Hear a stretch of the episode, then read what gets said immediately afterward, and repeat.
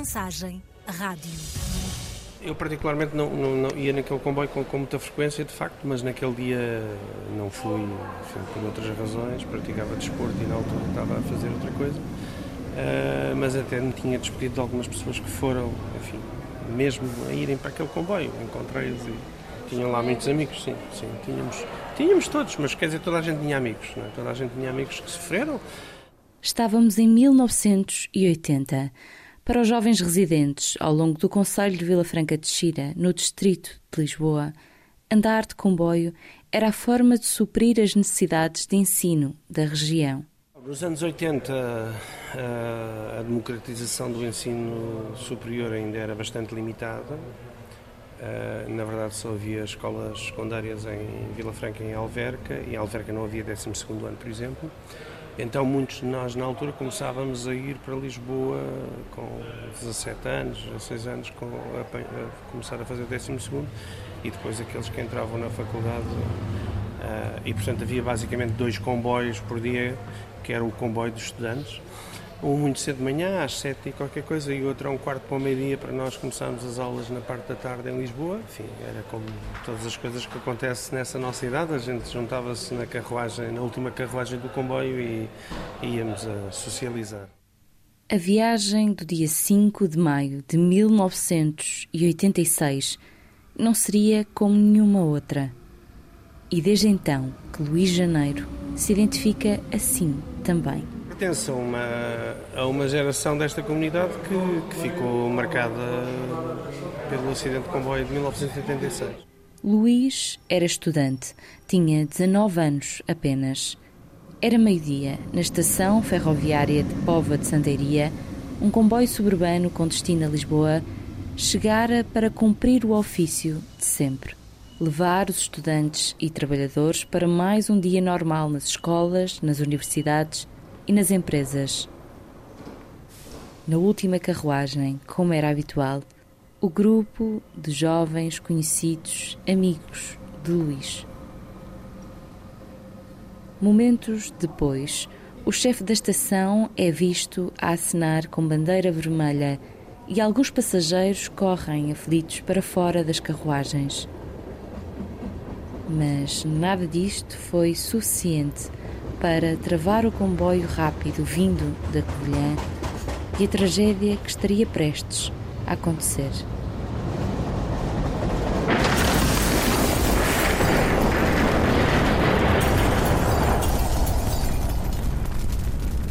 Foi um período dramático para estas comunidades, pessoas de Alhandra, Alverca, da Pova, de Via Longa, algumas das pessoas não estavam no comboio, mas iam apanhá-lo naquela altura, portanto viram tudo no cais. E, e, eram quase todos jovens por causa disso, porque era o, no, era o comboio dos jovens e nós íamos na última carruagem.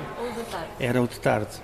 Era de tarde, portanto isso foi pela hora pela hora do almoço. Deste acidente, conhecido depois como desastre ferroviário de Pova de Santeiria, resultariam 18 mortos e cerca de 80 feridos mas as sequelas na comunidade local e nacional, como em qualquer tragédia, foram além daquelas contabilizadas pelas autoridades e nos hospitais. Depois, uh, tivemos que continuar a ir para a escola, não é? Para, para a universidade, para alguns casos. Uh, enfim, só para ter uma ideia, portanto, os comboios amassados ficaram lá ao lado durante meses, largos meses.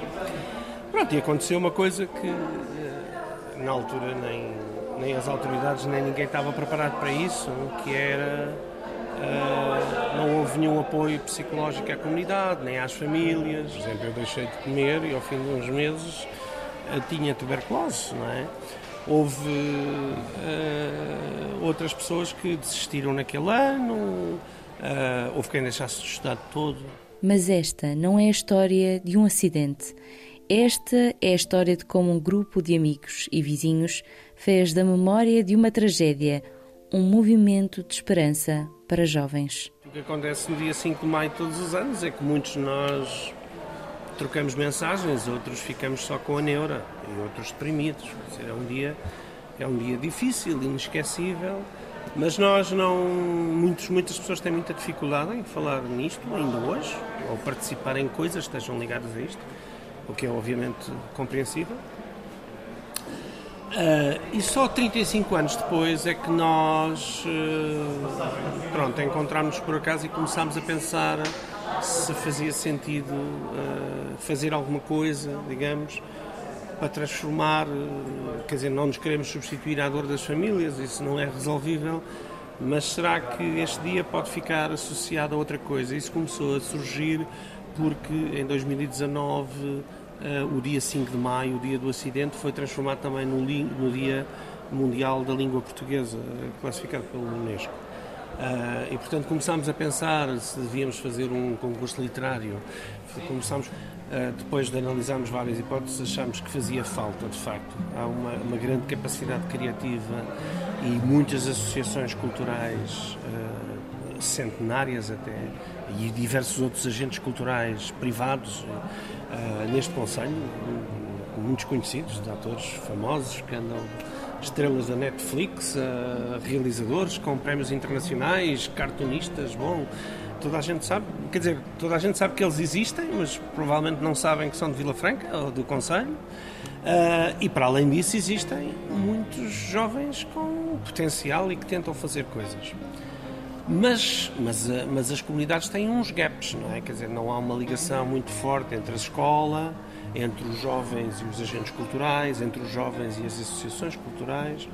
E, portanto, de alguma forma, o que a gente queria era fazer pontos entre isso tudo, através de um programa que de facto transformasse essa tal dor ou transformasse conseguisse capitalizar ao longo do tempo uma energia e um potencial de pessoas jovens que não puderam uh, corresponder e, e, concretizar o seu potencial, uh, potenciando jovens com a mesma idade agora.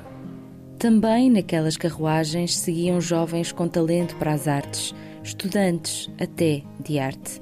O que a Associação Memória é Cultura, oficializada em 2022, faz é apoiar a juventude que foi retirada ao Conselho naquele dia de 1982. Miguel é hoje exemplo disso. Eu sou o Miguel Conde e uh, acho que desde bastante pequeno que me interesso por uh, vários tipos de arte. Eu ando no, no Grêmio Dramático Povoense, na Palco, numa escola de teatro de, desse mesmo grupo. Faço teatro lá desde o ano passado. Uh, já, já fiz em outras companhias aqui do Conselho. Ando no Conservatório Regional Silva Marques uh, em que toco piano e, e, etc. E como é que nasceu o gostinho? Como é que nasceu o gostinho? Eu não sei, acho que para cada, para cada tipo de arte foi uma, uma, uma coisa diferente que me cativou. Está na família, de alguma forma? Uh, sim, de certa maneira. O meu pai é ilustrador, a minha mãe também foi para artes no secundário, mas agora é arquiteta. E hum, ouvi dizer que, tenho, que tinha um tio que tocava um instrumento, mas, mas no teatro uh, foi mesmo por, por iniciativa dos meus pais que me puseram num workshop de verão de uma semana em 2019, julgo eu, e a partir daí eu, eu gostei imenso do teatro e, e depois pedi para me porem num, num grupo e a partir daí nunca parei com a música foi, foi diferente. Inscrevi-me nas provas de admissão do conservatório uh, antes de entrar para o, para o quinto ano, sim, para o piano, para o piano. Uh, e depois consegui ficar com uma vaga e, e ando cá. Depois também gosto de desenhar em casa e, e, etc. Miguel, que escolhe não revelar a idade, é um dos jovens apoiados pela Associação através do programa de criação artística Pantógrafo Desafio Criativo. Que nós queremos que todos os anos, de setembro a maio, 5 de maio, haja um programa de criação por jovens entre os 14 e os 20 anos, que podem atuar em qualquer domínio artístico e que, e que durante esse período eles não só desenvolvam a sua criação artística original, como uh, haja ações de empowerment, ações de formação, workshops, trocas, visitas, mostras, etc., que lhes permitam que eles durante esses meses desenvolvam as suas capacidades. Jovens que tenham interesse, mas pode ser um jovem querer escrever um poema ou fazer uma pintura. Pode é? estar. Pode estar a começar do zero. Há pessoas que são indutores, por exemplo, os professores de artes, podem ser professores de História, podem ser professores de Português, não é, não é necessariamente Uh, mas também podem ser professores de música fora da escola, não é necessariamente ser da escola. Portanto, esses são indutores no sentido em que podem levar os jovens a. Porquê é que tu não. É, eu tenho um jovem que toca bateria que me chateia no andar de baixo e eu vou lá dizer: pá, tu tocas tão bem bateria, porquê é que não concorres? mas depois nós criamos uma base de dados de uh, catalisadores. O catalisador já tem uma, importância muito maior. O catalisador é um, é um especialista, uh, pode ser em teatro, em música, enfim, em artes plásticas ou na dança, e aí o que ele faz é uh, atua de facto num processo de mentoria, mas não é ele o responsável pela criação, não é como se fosse o produto. Então os catalisadores podem ser pessoas individuais, os tais artistas que nós temos muito no Conselho, alguns bastante consagrados, mas também as associações culturais que tem um papel muito importante. Portanto, portanto, a Sociedade Euter Palhandrense, o Grupo Dramático Povoense, eh, a Sociedade Filarmónica, mas também uh, um Paulo Nascimento que tem uma escola de música de rock, pop, ou um artista plástico, ou um professor de orivesaria em Vialonga. Eles apresentam-nos o projeto e os projetos aprovados nós financiamos. Bom, eh, nós já, já, temos obviamente os sócios que nos ajudam com o que podem, uh, os municípios, portanto, as juntas de freguesias e a Câmara Municipal foram das primeiras entidades a quem a gente apresentou o projeto e, e já mereceram a nossa atenção e já, já apoiaram qualquer coisa, mas o, o, grande foco do nosso financiamento, o que nós queremos é que seja a CP e as infraestruturas de Portugal a apoiar, porque são entidades que têm um legado negativo e, portanto, um legado negativo com estas comunidades e, portanto, nós estamos a dar a oportunidade deles se reconciliarem com estas comunidades e com estas gerações. Aos poucos, a memória da comunidade vai se reconciliando com este dia também.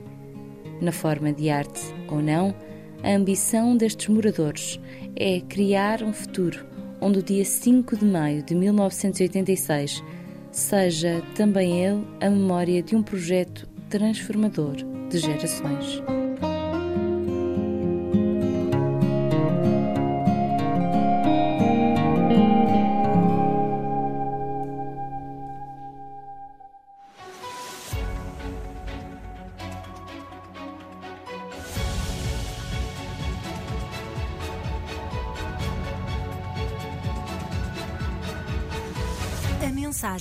Rádio.